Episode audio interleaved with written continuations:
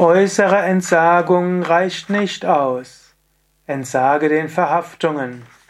Kommentar zum 559. Vers von Viveka Chudamani.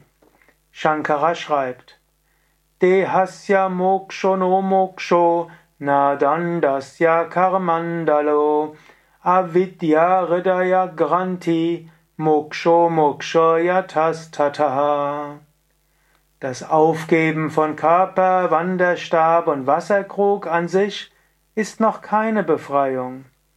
Wer immer aber den Knoten der Unwissenheit im Herzen löst, der ist befreit.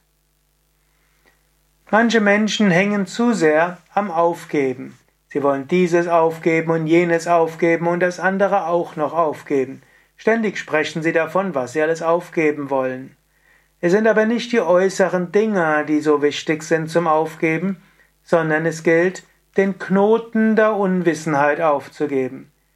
Du kannst durchaus ein Haus haben, Familie haben, du kannst ja, gutes Essen haben, Sexualität leben, du kannst erfolgreich im Beruf sein und trotzdem auf dem spirituellen Weg gut voranschreiten.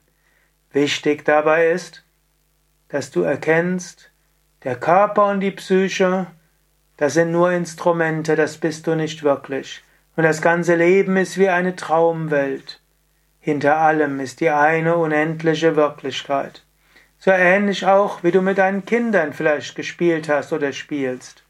Vielleicht spielst du zusammen Indianer und Cowboy, vielleicht spielst du irgendwelche anderen Spiele oder vielleicht Hast du auch schon mal solche Computerspiele gespielt, wo du dir einen eigenen Avatar, eine eigene virtuelle Persönlichkeit zulegst? Du spielst all das, du bist es nicht. Solange du dich dabei nicht identifizierst, ist alles in Ordnung. Und so spiele die Rollen, die du zu spielen hast. Gib nicht die Rollen vorschnell auf, erfülle deine Aufgaben und Pflichten. Aber sei dir bewusst, Du bist weder die Aufgabe noch die Pflichten. Du bist das unsterbliche Selbst der Atman. Und selbst wenn du einiges aufgegeben hast, sei dir bewusst, danach kommt wieder etwas in dich hinein. So wie die Geschichte von einem König namens Bharata. Er hatte sein Königreich gut regiert und er hatte lange Zeit gelebt. Und jetzt hat er die große Sehnsucht gehabt, Gott zu verwirklichen. Also hat er sein Königreich aufgegeben und hatte gedacht, durch das Aufgaben des Königreiches wird er zur Verwirklichung kommen. Er zog in eine kleine Einsiedelei. Und in dieser Einsiedelei lebte er von den Früchten, die der Wald ihm gab, und das ein oder andere, was ihn die Bewohner in der Gegend brachten. Ansonsten meditierte er viel, er las die Schriften. Und so machte er große Fortschritte auf dem Weg. Aber eines Tages kam, sah er ein Reh, das offensichtlich keine Mutter mehr hatte.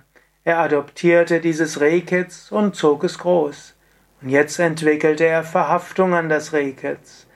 Er hatte sein ganzes Königreich aufgegeben, aber an dem Rehkitz war er jetzt verhaftet. Und in der letzten Stunde seines Lebens dachte er nur an sein Rehkitz. Und anstatt dass er im Moment des Todes die Gottverwirklichung erreichte, dachte er an das Rehkitz und wurde so im nächsten Leben zu einem Reh. Er musste danach noch ein weiteres Leben haben, um sich zu verwirklichen. Selbst wenn du also alles aufgibst, sofort identifiziert sich der Geist mit etwas anderem. Es ist nicht so wichtig, alles andere aufzugeben, es ist wichtig, Verhaftungen aufzugeben und das höchste Wissen zu erlangen. Das höchste Wissen ist Aham Brahmasmi, ich bin Brahman. So löse Avidya Hridaya Granti auf, also den Knoten Granti, der Unwissenheit Avidya im Herzen Hridaya.